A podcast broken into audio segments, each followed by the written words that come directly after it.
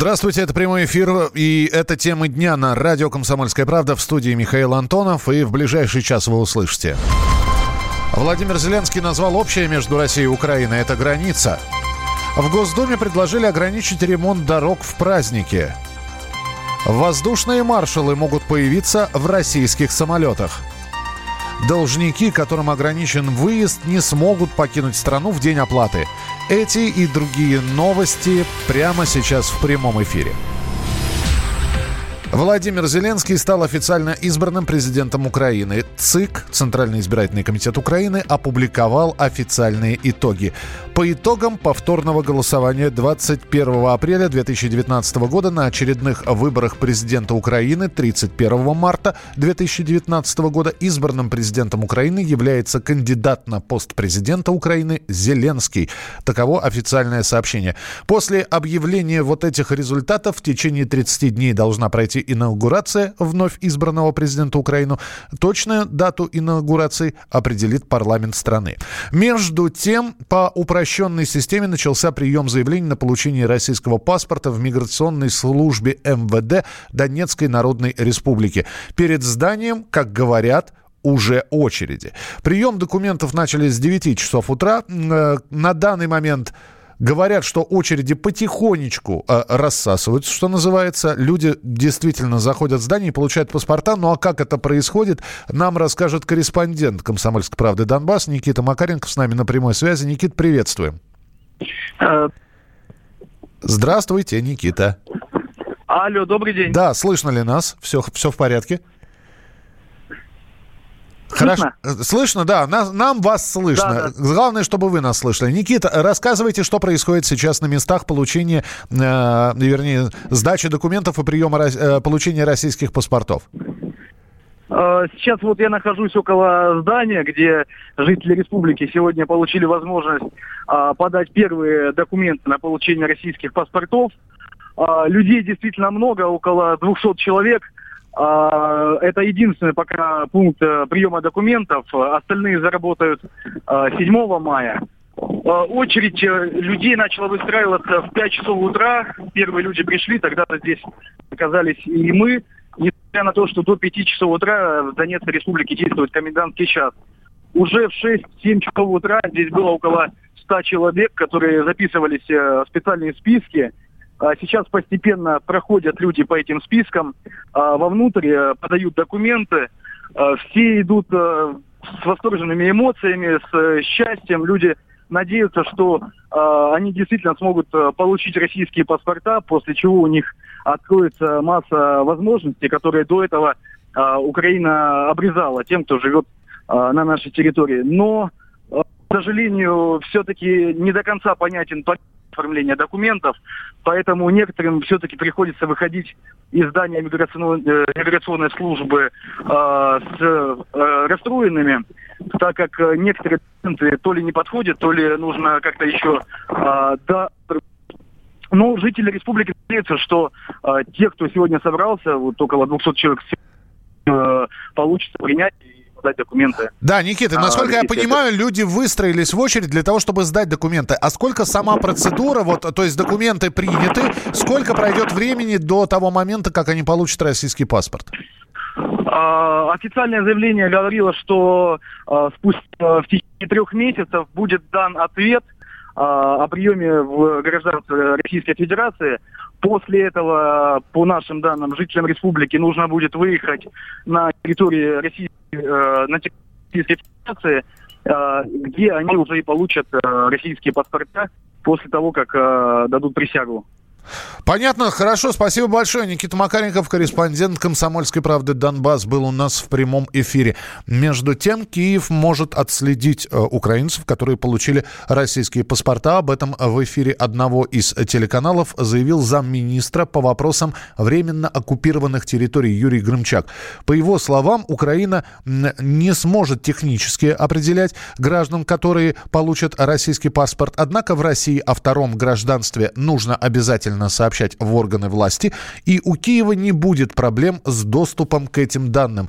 Ранее именно Грымчак заявлял, что украинцев, получившие российский паспорт, будут лишать гражданства. Вот как прокомментировал это заявление первый зампредседателя Комитета по делам СНГ Государственной Думы Константин Затулин.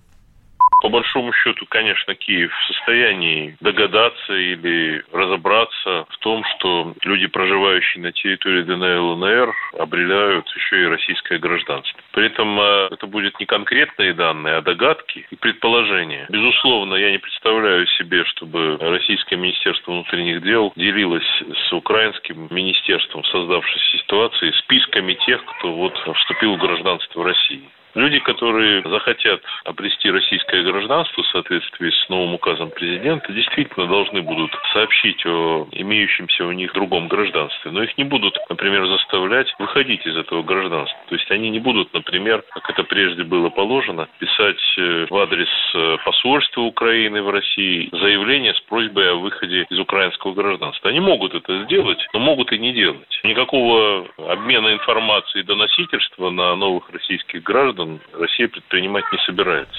Это был Константин Затулин, первый зампред Комитета по делам СНГ Государственной Думы. А между тем Владимир Зеленский, готовясь к инаугурации, уже делает политические заявления, пока лишь на своей официальной странице в Фейсбуке.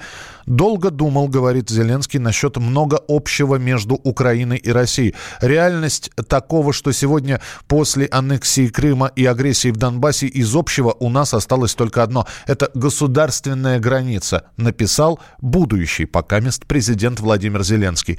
А Зеленскому также в ФБ э, в Фейсбуке ответил основатель партии «Оппозиционная платформа за жизнь» Юрий Бойко. Он ответил следующее. Это повторение ошибок уходящего режима, который сделал разрыв Украина на российских связей. И этот э, режим сделал вот этот вот разрыв основой своей политической доктрины. Это безответственный курс, который приведет к политическому тупику. Темы дня. Евангелие, Евангелие и Рейхсмарки. Что под Ростовом нашли поисковики? А нашли они послание немецкого пулеметчика. И послание он оставил тем, кто отыщет его тело. Все подробности в нашем сюжете. Под Ростовом поисковики обнаружили в окопе опорного пункта Миусфронта личные вещи немецкого пулеметчика. Он спрятал их в ящик из-под патронных лент. В стальной несгораемой коробке находились деньги, 85 рейхсмарок, карта берлинского метро 1942 года и Евангелие.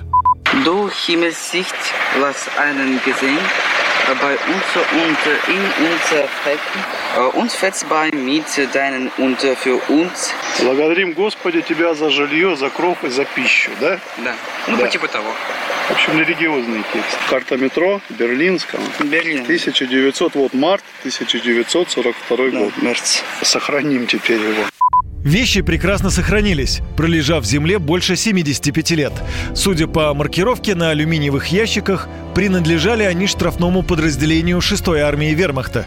Туда отправляли солдат за совершенные преступления. На ящиках белой краской была выведена цифра 666. Таким же был и жетон, который носили на груди немецкие штрафники. Специалисты намерены узнать имя немецкого солдата. Это поможет больше узнать о боях, которые шли в тех местах, говорит руководитель поискового объединения «Миусфронт» Андрей Кудряков. Пока не можем понять, но однозначно жетон, он будет расшифрован в рамках международных соглашений. Конечно, мы однозначно узнаем не только его имя, но где он жил, откуда он призывался, его возраст, семейное положение. То есть нам, я думаю, что предстоит узнать полностью историю этого пулеметчика. Евангелие и деньги пулеметчик, вероятно, спрятал в несгораемом ящике не просто так, отмечает Андрей Кудряков. Весь окоп был засыпан стрелянными гильзами, действительно их было тысячи, видно, что расчет работал очень интенсивно. Скорее всего, пулеметчик, э, владелец этой религиозной книги, все-таки не рассчитывал то, что вот выживет, и оставил ее специально в ящике. Это огнеупорный ящик, в надежде на то, что кто-то найдет его тело, найдет вот этот ящик, найдет эту книжку, в церкви закажет, может быть, молитву, поставит свечку, и вот, вот на вот эти деньги, которые который он вложил, который он оставил. МИУС «Фронт» – оборонительный рубеж вермахта во время Великой Отечественной войны. Он был создан в декабре 1941 года. Основная линия обороны начиналась у побережья Азовского моря к востоку от Таганрога, затем проходила по реке Миус, что и дало название. Советские войска дважды пытались прорвать рубеж – с декабря 41 по июль 42 года и с февраля по август 43 -го. Нашим солдатам это удалось лишь в августе 43 года в ходе Донбасской наступательной операции. По некоторым данным, общие потери Красной Армии на Миус-фронте составили около 150 тысяч человек. Юрий Кораблев, радио «Комсомольская правда». Ведущие на радио «Комсомольская правда» сдержанные и невозмутимые. Но из любого правила есть исключение – дай по морде мне. Встань и дай. Хочешь стекло такое? Давай. Что говно в эфир кидаешь. Я... Ты несешь какую-то хрень. Мы расстреляем его из водяных пистолетов мочой. Самый горячий парень радиостанции в прямом эфире. Исключение из правил с Максимом Шевченко. Слушайте по вторникам с 8 вечера по московскому времени.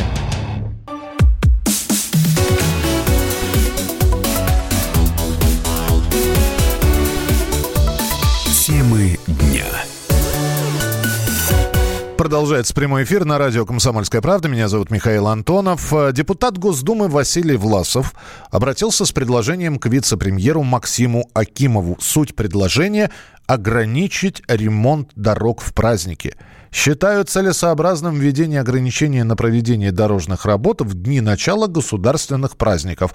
Прошу дать свою оценку данной инициативе и проанализировать возможности ее реализации, пишет Власов. Комментаторы по поводу этой инициативы разделились на два лагеря. Одни за, невозможно проехать на культурные мероприятия, все перекопано или перекрыто. Другие категорически против. Когда же тогда ремонтировать, спрашивают они. Вот что по этому поводу думает Антон Шапарин, вице-президент Национального автомобильного союза депутат Власов должен бы знать, что в праздничные дни трафик ниже, ночью строительными работами заниматься зачастую нельзя, и поэтому для того, чтобы потери автовладельцев были минимальными, собственно, строители и выходят на работу в празднике, получая, впрочем, за это сверхурочные и дополнительные надбавки. Данная инициатива, несмотря на то, что затрагивает важную проблему, совершенно с неправильной точки зрения подходит к решению вопроса. Необходимо не ограничивать строительные объекты, а максимально зажимать э, сроки э, проведения таких работ с тем, чтобы все эти мосты, развязки и дороги не стояли огороженными и на них не проводилось бы никаких работ. Не считаю, что данная инициатива будет принята, и она, безусловно, относится к числу так называемых пиар-инициатив Госдумы. В этом созыве их стало намного меньше, и депутат Власов один из тех немногих, кто еще позволяет себе подобную активность. Это был Антон Шапарин, вице-президент Национального автомобильного союза. А вы можете написать, может быть, есть действительно смысл ограничить ремонт дорог в праздники. Сейчас праздничные мероприятия проходят в разных городах. Вы нас слушаете в разных городах Российской Федерации.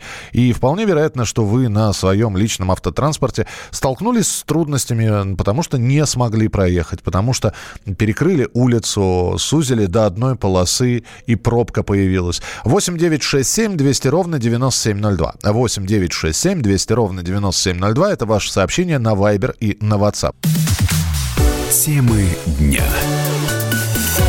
Продолжается прямой эфир. Майские праздники, природа, шашлык. А что будет, если шашлык, э, э, его съесть слишком много? Ну, понятно, что может быть тяжесть в желудке. Если он неправильно приготовлен или не свежий, может быть несварение желудка. Но, оказывается, могут развиться хронические заболевания, вплоть до подагры. А знаете ли вы, что шашлык нельзя запивать сладкой газировкой? Почему? Все подробности в нашей рубрике «Здоровый разговор» от Марии Бачениной. Здоровый разговор с Марией Бачениной. Всем привет! Сегодня здоровый разговор пройдет про мясо. Мы любим мясо, мы любим шашлык. Я, например, с легкостью могу представить себе подобные лозунги на майской демонстрации, потому что съесть шашлыка можно действительно много. Вопрос второй. Сколько желудок сможет переварить и не отказать? Специалисты говорят, что не стоит превышать 1,6 грамма белка на 1 килограмм массы тела. То есть берем свой вес и умножаем на 1,6. Но сколько бы там ни вышло, больше 120 грамм чистого белка в сутки употреблять не стоит. Да, я уже услышала вопрос, что значит чистого белка. Все просто. Свинина и баранина. В этих видах мяса примерно по 25 грамм белка на 100 грамм продукта. Давайте считать максимально допустимые перегрузки. Если вы весите 90, ваша суточная норма, согласно расчетам, где-то 150 белка, а это слегка превышает дневную норму здорового человека. Вывод. 450 грамм шашлыка и ни грамма сверху. Не будет ли любезен? Будет, будет, шашлык из тебя будет. Все верно. Шашлыка съедают гораздо больше. Не поверите, но если запить шашлык ананасовым соком, то желудок и брат его кишечник скажут вам большое спасибо. Просто в ананасовом соке есть ферменты, которые расщепляют белок и помогают пищеварению. Правильное сочетание кислотности поможет обеспечить умеренное, зачеркнуто, количество красного сухого вина. Ну а самые безвредные шашлыки из курицы и постной баранины. Те, у кого гастрит или язва, внимание! Шашлыки можно, но в периоды, когда нет обострения. Выбирайте постное мясо, маринуйте его в кефире или гранатовом соке. Используйте минимум раздражающих специй. Зажаренные корочки срезайте ножом и воздержитесь от кетчупа и прочих соусов. Но если все-таки превентивные меры не помогли, врач-диетолог-гастроэнтеролог Ксения Селезнева расскажет, как быть. В идеале, конечно, не бросаться в крайности и не съедать за несколько праздничных дней свою недельную норму, но если это все-таки произошло, нужно помнить главное правило, что если вы получили много калорий и энергии, нужно потратить еще больше для того, чтобы не набрать вес. То есть если вы переели, условно говоря, постарайтесь больше двигаться, побольше ходите, катайтесь на велосипеде, танцуйте, выбирайте любой вид активности. Если вы потратите за сутки а, больше калорий, чем съели, то проблем с весом у вас не будет. Что касается еды, то после переедания рекомендуется устроить а, разгрузочный день, есть в течение дня какое-то одно наименование продукта. Например, распределить на день полтора килограмма яблок или полтора литра кефира и пить при этом много воды. Таким образом, компенсируется момент переедания, разгружается пищеварительная система, и вес не будет набран. Здоровый разговор с Марией Бачениной.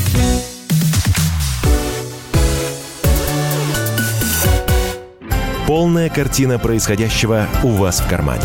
Установите на свой смартфон приложение «Радио Комсомольская правда». Слушайте в любой точке мира. Актуальные новости, эксклюзивные интервью, профессиональные комментарии. Удобное приложение для важной информации. Доступны версии для iOS и Android. Радио «Комсомольская правда». В вашем мобильном.